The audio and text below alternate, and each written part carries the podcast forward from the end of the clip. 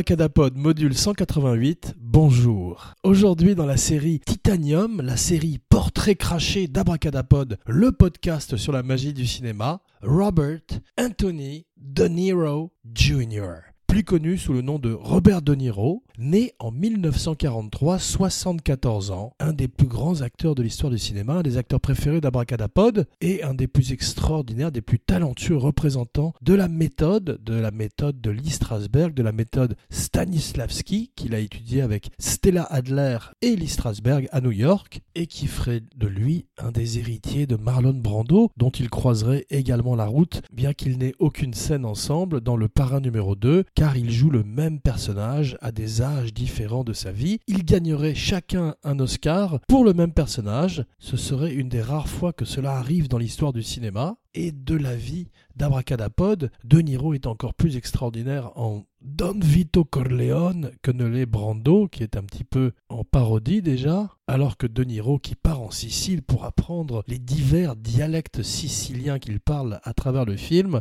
s'immerge une fois de plus dans la méthode, dans le rôle de ce jeune Don qui arrive à New York et qui devient le parrain. Robert De Niro naît à Manhattan. D'ailleurs, un de ses premiers films s'appellerait Trois chambres à Manhattan, d'après Siménon, je crois, mise en scène par Marcel Carnet. Il est non crédité au générique, ça fait partie des quelques petits films qu'il fait sans être crédité au générique, avant de faire en 1963 The Wedding Party, où il rencontre pour la première fois Brian De Palma, film qui ne sortirait qu'en 1969 et qu'Abracadapod n'a pas vu. Abracadapod n'a pas vu non plus Trois chambres à Manhattan, peut-être avec Annie Girardot, jeune. Robert De Niro est le fils des peintres Virginia Admiral et Robert De Niro Senior. Il a des origines irlandaises et italiennes à la manière de Henry Hill, le personnage que jouerait finalement Ray Liotta dans Les Affranchis, probablement parce que De Niro est trop vieux pour le jouer. C'est drôle d'ailleurs car Pesci, lui et Ray Liotta sont censés avoir une vingtaine d'années au début du film et une quarantaine en fin de film. Or, ils ont toujours 40 ans et Scorsese fait très peu d'efforts pour maquiller leur âge. Ça n'est pas grave, c'est comme au théâtre. Cinéma, l'âge a peu d'importance. Et on va parler un peu plus tard dans l'émission de The Irishman, la dernière collaboration, la nouvelle collaboration entre De Niro et Scorsese, où il est question justement de rajeunissement, mais numérique cette fois-ci, ce qui explique pourquoi le film dont euh, le tournage vient de se terminer est entré en post-production, une post-production qui va durer au moins un an et qui explique également pourquoi le budget est à près de 200 millions de dollars, je crois. Mais pour l'instant, nous sommes dans les années 60. Le père de Robert De Niro, donc un peintre, comme le père de Belmondo qui était un sculpteur, mais le père de De Niro est homosexuel et sort du placard, donc il divorce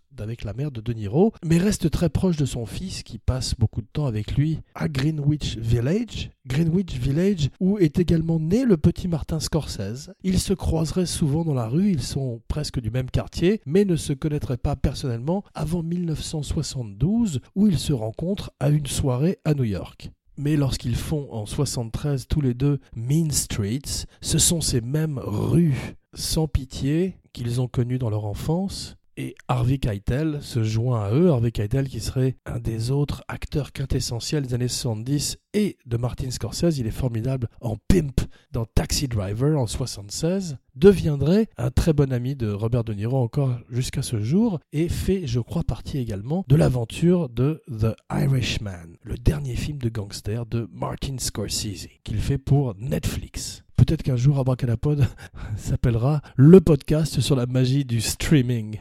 Bobby Milk, Bobby Lay, car son teint, sa complexion est très très pâle, c'est son surnom dans son enfance. Il découvre l'acting au théâtre dans une pièce à l'école où il joue le Cowardly Lion, le lion lâche, le lion peureux du magicien d'Oz. If I only had a heart.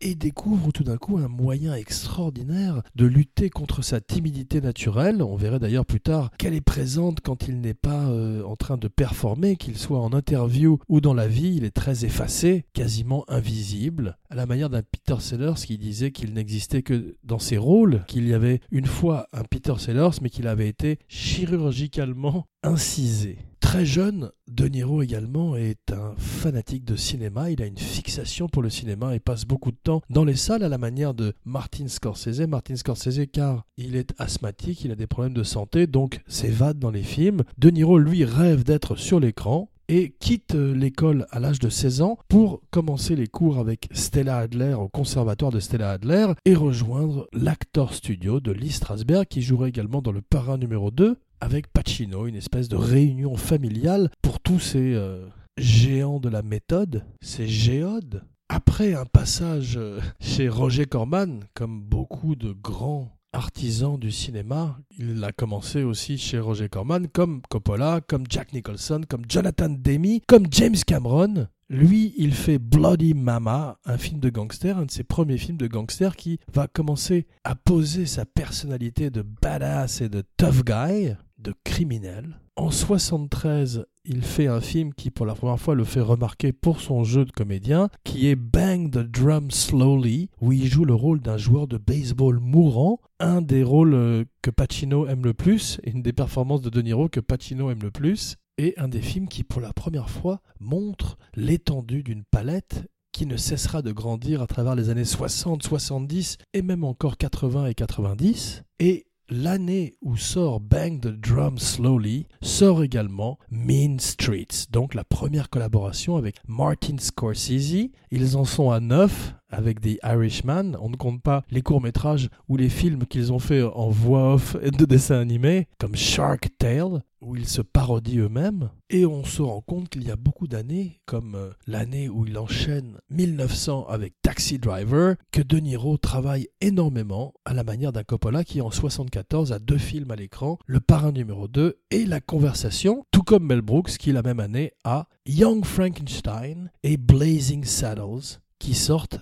à quelques mois d'intervalle. De Niro avait auditionné pour euh, Sonny Corleone et Michael Corleone. Il était euh, probablement trop jeune, il n'était pas encore euh, mûr. Et en 74, quand Coppola cherche à caster son jeune Corleone, qui sera le jeune Brando, il pense à De Niro et il lui donne le rôle et un Oscar bien mérité. La collaboration entre De Niro et Scorsese est tellement extraordinaire qu'Abracadapod lui a déjà consacré une émission par le passé. Elle commence avec Mean Streets, se poursuit avec Taxi Driver en 1976, New York, New York en 77, une de leurs rares collaborations qu'Abracadapod n'a pas vue, pour laquelle De Niro faisant preuve une nouvelle fois de son travail avec la méthode, apprend à jouer du saxophone. Le film est un bide. Beaucoup de, des films qu'il fera avec Scorsese seraient des bides, comme King of Comedy en 1983, un film qu'Abracadapod aime bien car il est un peu l'ancêtre de cette comédie de l'inconfort qu'on voit dans The Office ou les films de Christopher Guest.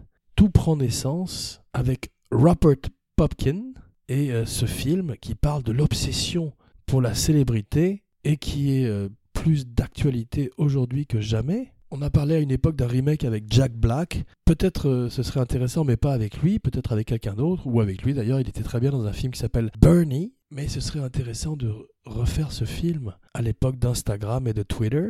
Une version social media de King of Comedy.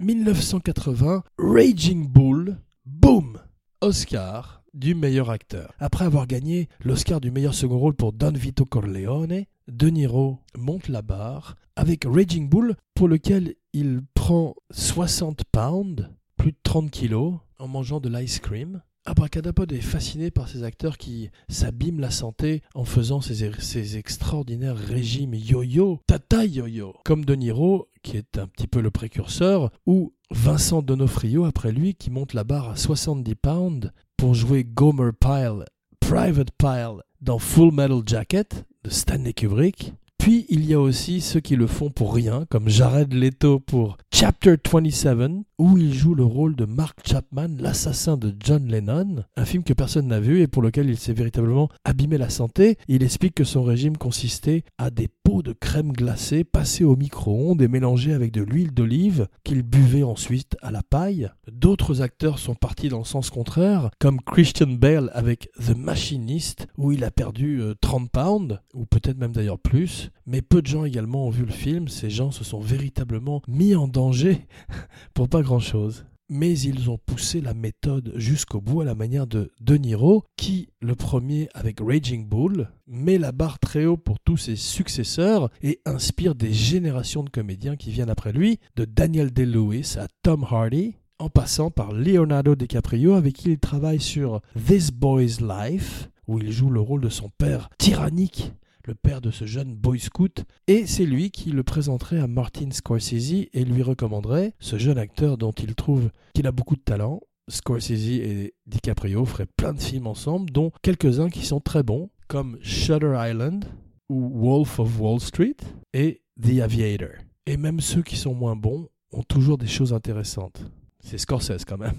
Abracadapod, le podcast sur la magie du cinéma. Please rate, share, review, like, subscribe sur SoundCloud, Stitcher, iTunes, Facebook, Twitter, partout où on écoute des podcasts et transmettez la bonne parole d'Abracadapod à tous vos amis de l'Actor Studio. Et d'ailleurs, et d'ailleurs, continuons l'extraordinaire run Scorsese de Niro, l'extraordinaire collaboration entre un metteur en scène et sa muse avec Goodfellas en 1990 où il joue Jimmy Conway, un second rôle extraordinaire dans un film de gangster qui est un des meilleurs de l'histoire du cinéma, aussi bon que les films de James Cagney ou ceux de Humphrey Bogart. Scorsese réinvente la grammaire du film de gangster tout en en respectant les traditions. Abracadapod vous invite à écouter la spéciale Goodfellas d'Abracadapod, ainsi que la spéciale Cape Fear 1991. De Niro joue le rôle d'une de ses idoles. Il adore Brando, mais il adore également Robert Mitchum. Et tout d'un coup, il joue Max Cady dans un remake de Cape Fear. L'original est un très bon film de Jack Lee Thompson avec Robert Mitchum dans le rôle de Cady et Gregory Peck dans le rôle de l'avocat qui est torturé par cet ancien tolard, le remake est supérieur à l'original, car il s'inspire autant d'Hitchcock que d'un film d'horreur, et a beaucoup plus de liberté et de folie que l'original qui devait zigzaguer entre la censure de l'époque, et reste une des plus grandes performances de De Niro qui, une fois de plus, se transforme physiquement et se fait un corps de prisonnier qui a eu beaucoup de temps pour faire du bodybuilding et apprendre des versets de la Bible qu'il s'est tatoué sur le corps. Un personnage qui est un, mélange du Max Cady original de Robert Mitchum, mais d'un autre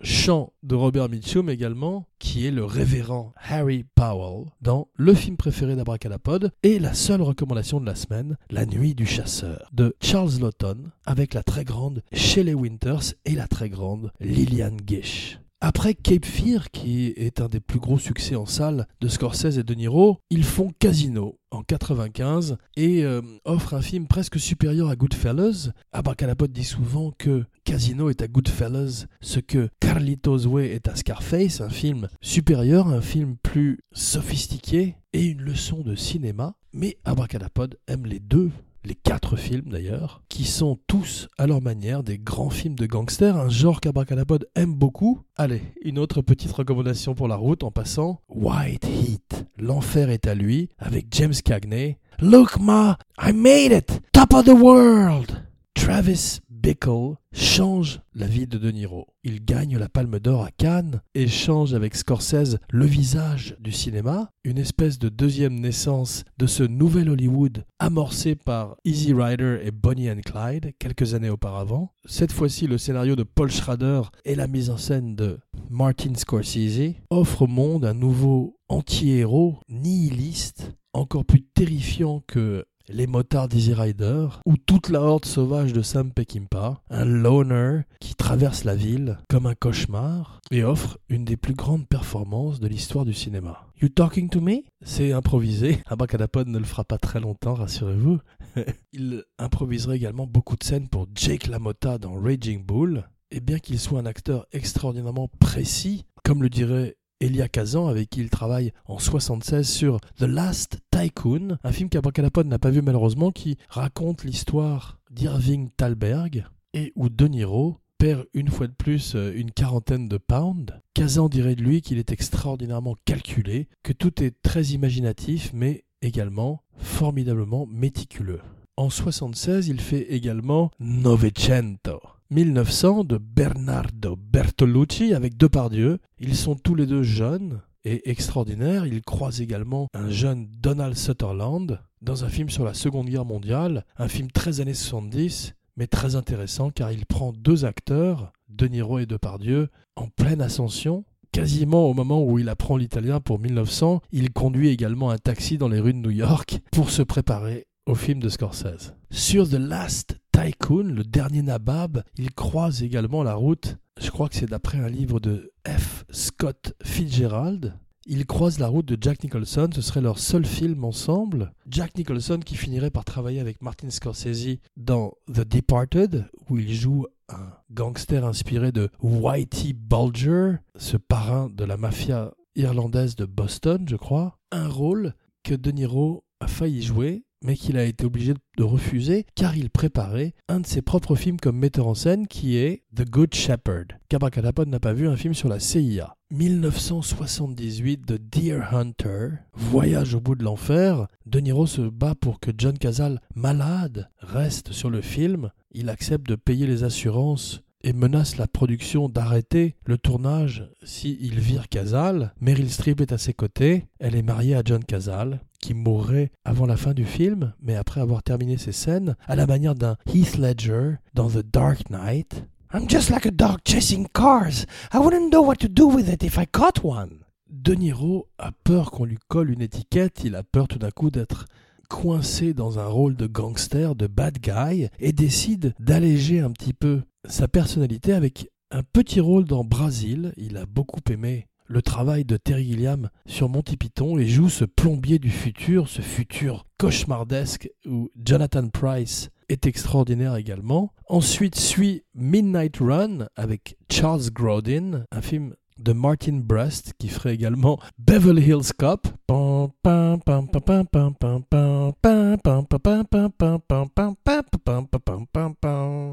Midnight Run, un film qu'Abracadapod n'aime pas énormément, qui est une body story un petit peu euh, circonvolu, un petit peu volonté d'auteur, et il y en a eu des meilleurs dans l'histoire du cinéma. Mais De Niro développe une personnalité comique, il a un vrai timing de comédie, personnalité comique qu'il affinera par la suite pour non seulement élargir sa palette, mais également son public et son cachet éventuellement, avec des films comme Analyze This, où avec Billy Crystal, il entre de plein pied dans la comédie en 1999, puis Meet the Parents, qui est un peu moins bien en 2000 avec Ben Stiller, et bien sûr, il continuerait par la suite avec des films de moins en moins bien comme Meet the Fuckers ou euh, le très mauvais Dirty Grandpa. Il y a quand même des bonnes choses dedans, car il y a Zac Efron et Jason Manzoukas, qui est toujours drôle et qui a également un podcast du nom de How Did This Get Made? Moins bien néanmoins que We Hate Movies, le podcast préféré d'Abracadapod. Quatre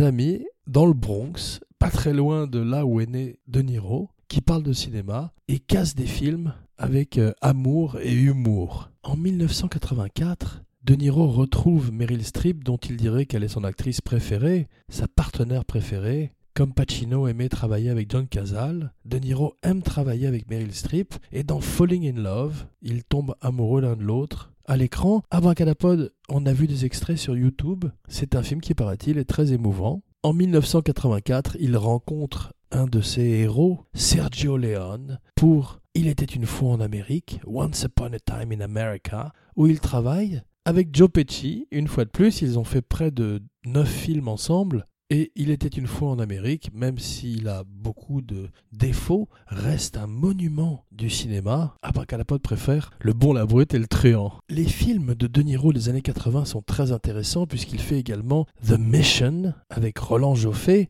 un film où il joue le rôle d'un conquistador qui a une espèce de rédemption religieuse, un film pour lequel il traverse une jungle herzogienne et souffre mille affres au nom de la méthode, dans les années 80, il fait également Angel Heart, un film qu'Abracadapod aime beaucoup, où il joue un très bon diable. C'est un passage intéressant dans la vie d'un acteur de jouer le diable. Jack Nicholson l'a raté dans Les Sorcières d'Eastwick, Al Pacino l'a raté dans The Devil's Advocate. Eddie Barzoum Oh, Eddie Barzoum Et Jules Berry l'a particulièrement bien réussi dans Les Visiteurs du Soir. De Niro est fantastique dans le film d'Alan Parker. De Niro aime qu'on lui explique les rôles, pose énormément de questions. Au moment où Alan Parker lui pitch le film, ils sont assis tous les deux dans une église à Harlem, en repérage. En une heure, il pose plein de questions à Alan Parker et en une heure, Alan Parker le convainc grâce à sa passion, grâce au fait qu'il a une réponse à toutes ces questions.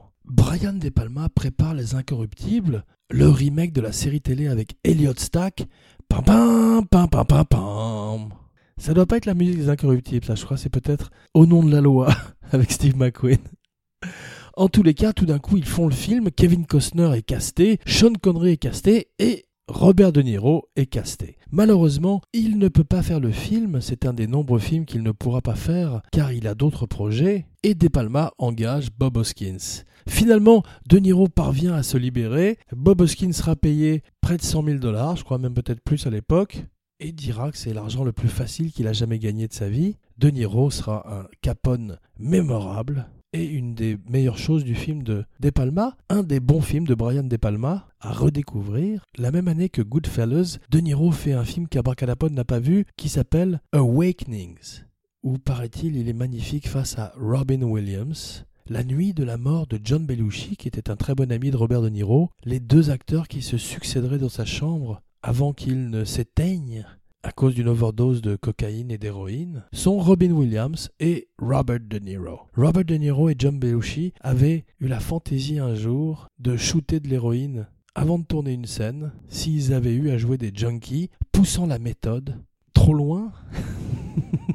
de Niro a toujours su zigzaguer entre les euh, scandales, les problèmes, les addictions, un peu à la manière d'un Mick Jagger. Mick Jagger qui, avec les Rolling Stones, ferait beaucoup des scores de Scorsese, Score 16, en particulier avec Gimme Shelter, qui est dans trois films avec De Niro, dont le moins bon est The Fan, de Tony Scott avec Wesley Snipes. En 1994, il prouve que euh, ce que faisait Boris Karloff en 1931 était très difficile et échoue dans le rôle de la créature de Frankenstein, dans le Frankenstein de Kenneth Branagh, produit par Francis Ford Coppola, d'après l'œuvre de Mary Shelley, un film raté malheureusement, ce qui explique pourquoi peut-être Pacino n'a pas finalement joué le Dr Jekyll et Mr Hyde qu'il avait en projet avec David Mamet, un de ces grands films légendaires de l'histoire du cinéma qui n'existerait jamais. En 1985, Pacino et De Niro finissent par se rencontrer. Ils sont ensemble dans le parrain numéro 2 mais n'ont aucune scène.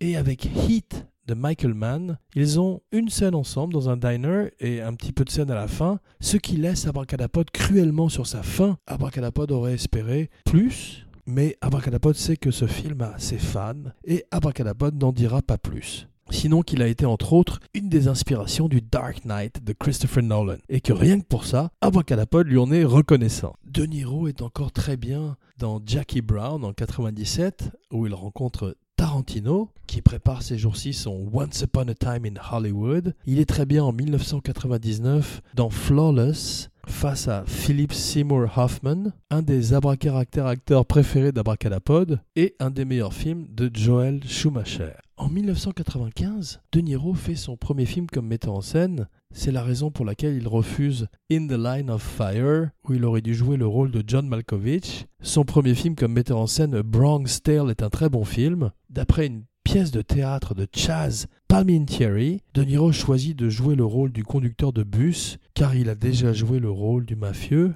et il offre une de ses performances les plus émouvantes. Abracadapod aime énormément un film qui s'appelle Copland, en 1997, un film de James Mangold, peut-être son premier ou deuxième film. Abracadapod est très fan de James Mangold, du remake du 3h10 pour Yuma qui est meilleur que l'original, à bien sûr Logan, le meilleur film de 2016 ou 2017. James Mangold est un très grand metteur en scène. Abracadapod aime beaucoup également Walk the Line. Et en 1997, il fait Copland, où il réinvente Stallone en gros et un formidable casting avec Robert Patrick, le T-1000, Harvey Keitel et De Niro. Il retrouverait plus tard Al Pacino dans un très mauvais film qui s'appelle Righteous Kill, mais de la même façon que Pacino a appelé John Cazale son acting partner, l'acting partner de Robert De Niro c'est Joe Pesci, avec qui il a fait Raging Bull, Goodfellas, A Bronx Tale, Once Upon a Time in America, Casino, peut-être leur meilleure collaboration, et qui revient pour The Irishman. Pesci, qui était retiré depuis près de 30 ans pour jouer au golf, a fini par être convaincu par Scorsese et De Niro de revenir. Après une cinquantaine de tentatives, il a fini par dire oui et Abracadapod s'en réjouit et attend The Irishman avec impatience en espérant que les effets digitaux de rajeunissement seront réussis, mais ils sont de plus en plus réussis ces jours-ci, comme on le voit dans les films Marvel, où ils ont rajeuni Michael Douglas, Kurt Russell, et Robert Downey Jr. Ces dernières années, De Niro a eu plus de miss que de hits, mais il semble avoir plus d'énergie que Pacino. On voit qu'avec Silver Lining Playbooks, pour lequel il est nommé à l'Oscar, ou Wizard of Lies, où il joue le rôle de Bernie Madoff, il offre encore des performances très intéressantes. Alors que Pacino, à part son travail sur HBO en général, est un petit peu en perdition, De Niro fonderait également le festival de Tribeca dans ce quartier de New York où il a également des restaurants et refuserait de jouer Jésus dans la dernière tentation du Christ. Ça ferait partie des films de Scorsese qu'il ne ferait pas. Il ne ferait pas également Do the Right Thing,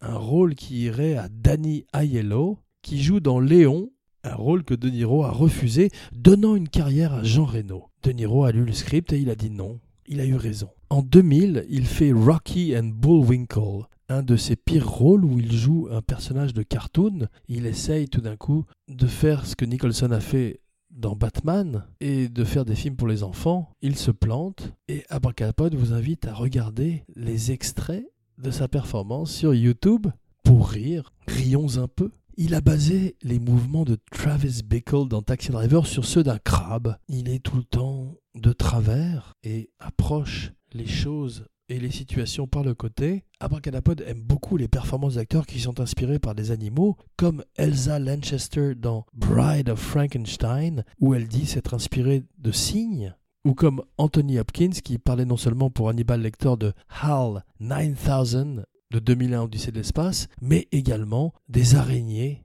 tapis dans leur toile, attendant leur proie. Good evening, Clarice. I hate his liver with some fava beans and a nice Chianti. De Niro refuserait également le rôle de Bill the Butcher, rôle qui irait à Daniel Day-Lewis dans les Gangs of New York de Scorsese, pas un de ses meilleurs films, mais un film qui a véritablement des morceaux de bravoure, en particulier toutes les scènes de Bill the Butcher. Travis Bickle aurait pu être joué par Jeff Bridges, Jack Nicholson, Dustin Hoffman, Warren Beatty.